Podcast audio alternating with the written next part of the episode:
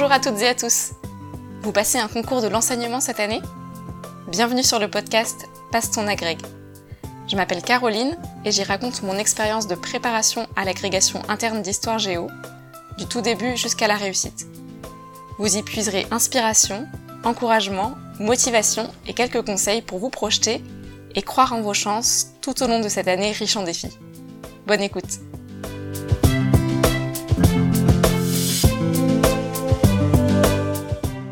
Aujourd'hui, on va parler des entraînements. Pour l'oral, les entraînements, c'est, me semble-t-il, la préparation la plus efficace que l'on puisse faire. Beaucoup plus que de réviser des tas de fiches, de se mettre à lire des tas de livres, s'entraîner, s'entraîner dans les conditions les plus proches possibles des épreuves, pour moi, ça a été une des clés de la réussite. Alors, comment trouver des sujets? Comment trouver des examinateurs? Comment faire avec ou sans bibliothèque? Bref, je vous dirai comment j'ai procédé et puis, avec vos conditions, vous créez votre propre méthode d'entraînement. Au total, j'ai passé 11 euros blancs avant d'aller aux euros de Chalon. Et vraiment, j'en ai raté beaucoup.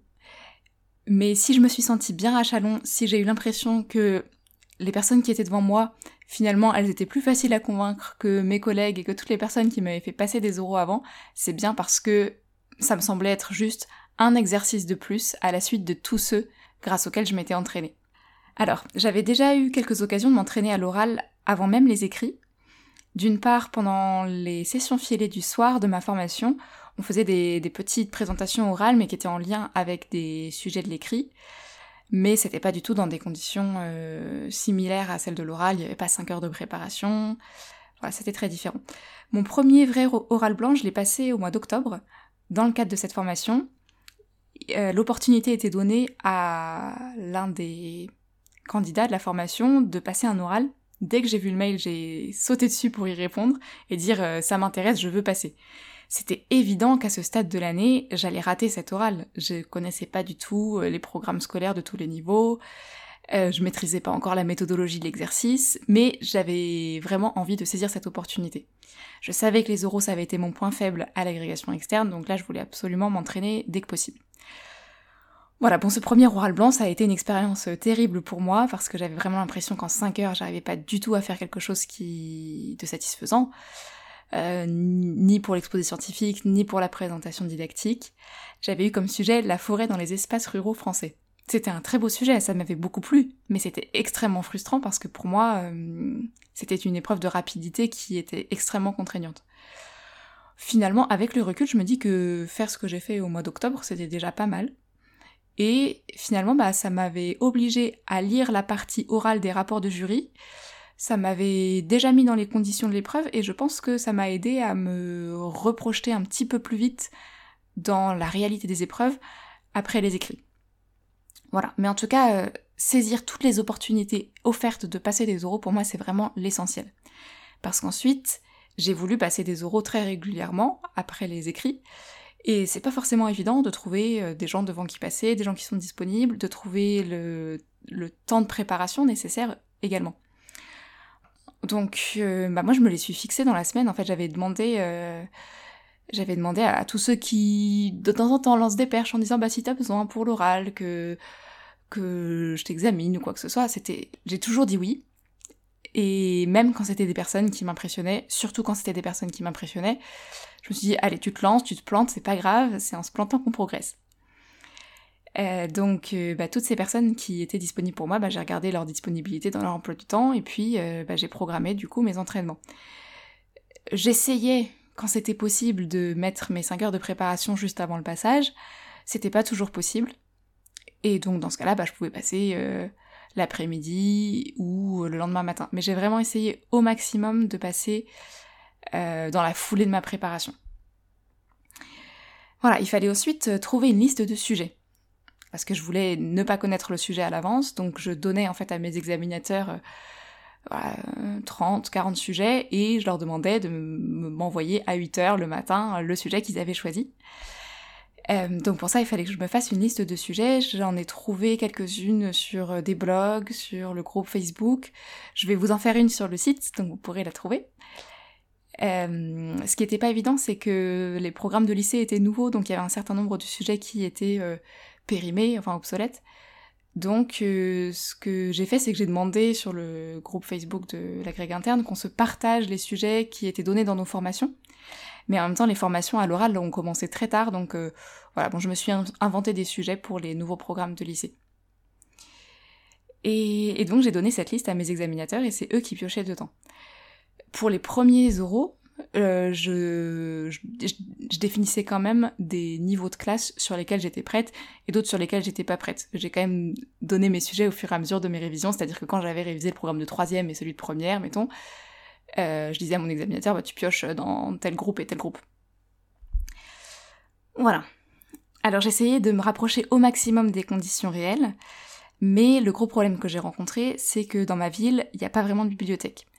Enfin, il y a une bibliothèque municipale qui est un petit peu fournie en histoire, mais dont les horaires d'ouverture ne, coïncidaient pas du tout avec les horaires sur lesquels je pouvais préparer. Et puis, euh, complètement vide en géographie. Donc, euh, j'ai préparé la plupart de mes oraux sans bibliothèque, c'est-à-dire avec les ressources que j'avais chez moi, des manuels scolaires, les documentations photographiques auxquelles j'avais été abonnée à une période et auxquelles mon collège était abonné depuis trois ans. Et des numéros de l'histoire, j'avais été abonnée il y a quelques années à l'histoire, donc j'avais ces numéros-là. Et puis bon, des manuels, euh, des manuels généraux d'université que j'ai sur euh, toutes les grosses thématiques, mais ce sont vraiment des ressources limitées. Je pensais que ce serait une faiblesse, et ben en fait ça a plutôt été un atout parce que je me suis vraiment habituée à faire avec peu de ressources. Et finalement, pour l'oral, euh, c'est précieux parce qu'on n'a pas le temps de lire plein de choses. Je pense que voilà, s'habituer à faire avec peu, ça aide à être efficace et à aller à l'essentiel le jour J. En tout cas, euh, voilà, moi je savais que j'étais capable de lire un manuel de premier cycle universitaire, que j'étais capable de regarder deux ou trois manuels, que une, deux ou trois revues, bah, c'était un peu le maximum que je pouvais faire en cinq heures. Et j'ai eu l'occasion, pour 2 euros, de préparer en bibliothèque universitaire, parce que j'étais en déplacement euh, dans une grande ville. Et là, euh, en fait, je me suis complètement noyée. au bout des 5 heures, j'avais été dans... chercher plein de livres. Je m'étais complètement perdue. Donc, euh, ce serait presque un conseil que je donnerais à ceux qui ont à disposition des bibliothèques, de faire 1 ou 2 euros sans bibliothèque, pour essayer de s'habituer à faire avec pas grand chose. Et en plus, le jour J, vous pouvez ne pas trouver ce dont vous avez besoin en bibliothèque, ça peut arriver. Vous pouvez euh, bah, paniquer, ou alors il peut y avoir, euh, on sait jamais, votre voisin qui a un sujet très proche du vôtre et qui a pris tous les livres dont vous aviez besoin. Normalement, c'est pas censé arriver parce que les sujets sont donnés de telle manière que vous puissiez avoir toutes les ressources dont vous avez besoin, mais ça peut arriver. Voilà. Ensuite, pour se rapprocher au maximum des conditions réelles, il faut aussi penser au matériel. Euh, dans un premier temps, pour nous, ça a été un peu la panique parce qu'on a su assez tard si on aurait PowerPoint ou LibreOffice et on était la première promotion à avoir un diaporama à produire. Donc euh, on était un peu perdu quant, euh, bah, quant au logiciel qu'on aurait, quant aux exigences qui allaient nous être demandées. Est-ce qu'il fallait une bibliographie sur le diaporama, sur papier, les deux? Euh, est-ce que les documents qu'on distribue aux élèves, il fallait les distribuer? Est-ce qu'on aurait possibilité d'imprimer? Toutes ces questions-là, on en a eu la réponse euh, seulement la veille de nos épreuves. Donc pour les entraînements, ça a été un petit peu stressant. Et en même temps, bah, du coup, je me suis entraînée à tout. J'ai essayé de faire des diaporamas sur LibreOffice. Ça, a été des catastrophes parce que c'était pas un logiciel que je maîtrisais. Bon, du coup, j'ai appris. Puis des hum, diaporamas sur PowerPoint. Et j'essayais vraiment de me rapprocher au maximum, c'est-à-dire de, de préparer mes diaporamas sur des ordinateurs qui n'étaient pas le mien, parce que je savais que j'aurais à découvrir un nouvel ordinateur, euh, d'avoir une clé USB euh, spéciale pour mettre mon diaporama, et d'être euh, au maximum en condition.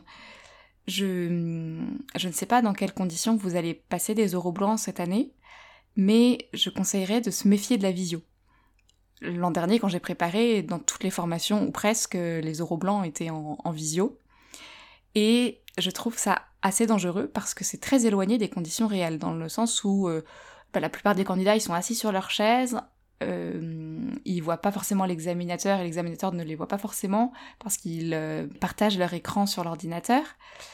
Et ça ne ressemble pas du tout à un oral réel. Moi, j'ai nettement préféré les oraux que j'ai passés avec mes collègues, c'est-à-dire en salle de classe, debout, euh, avec mon tableau, mes documents devant moi, Et les derniers que j'ai passés, je les ai même passés dans la tenue du jour J, quoi, avec euh, les chaussures, la robe, la veste, mes vrais chronomètres, mes vrais feutres. Et ça m'a permis euh, bah, d'être super à l'aise le jour J parce que j'ai simplement reproduit ce que j'avais déjà fait plein de fois avec mes collègues. Voilà, je dirais aussi de...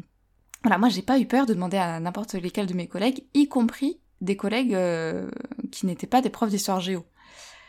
La plupart d'ailleurs n'étaient pas des profs d'histoire géo. Ma collègue d'histoire géo a dû m'en faire passer deux. Oui, j'ai deux collègues qui m'ont fait passer des oraux euh, euh, d'histoire géo, mais sinon j'ai eu euh, une documentaliste, une collègue de maths, des SVT, de musique. Et je vous ai déjà dit à quel point le fait d'avoir des regards spécifiques avait pu me faire progresser, notamment pour la respiration, j'en ai parlé dans l'épisode précédent. Et par exemple, la documentaliste, elle m'avait hum, vraiment posé des questions sur l'éducation aux médias, sur les partenariats qu'on pouvait mettre en place avec euh, la documentaliste.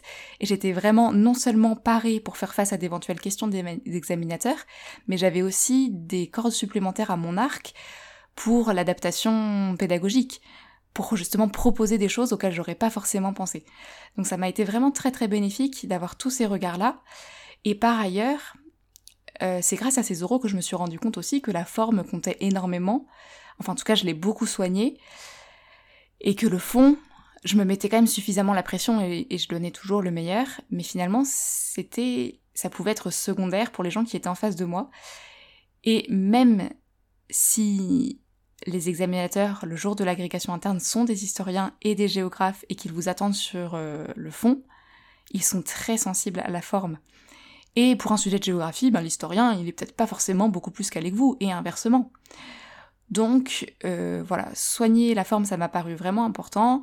En tout cas, comme c'est plus le moment où vous allez lire, lire, lire, apprendre, apprendre, pour moi, ça m'a semblé le meilleur usage de mon temps que de consacrer un jour par semaine à un entraînement. Quand je suis arrivée aux euros, j'avais fait 11 euros blancs.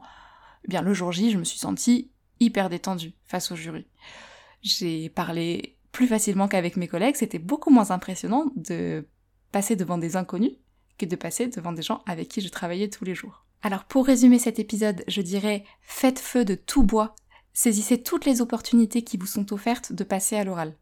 Planifiez rapidement vos oraux de manière à prévenir vos examinateurs. Piochez les sujets sur le site, je vais vous les mettre à disposition.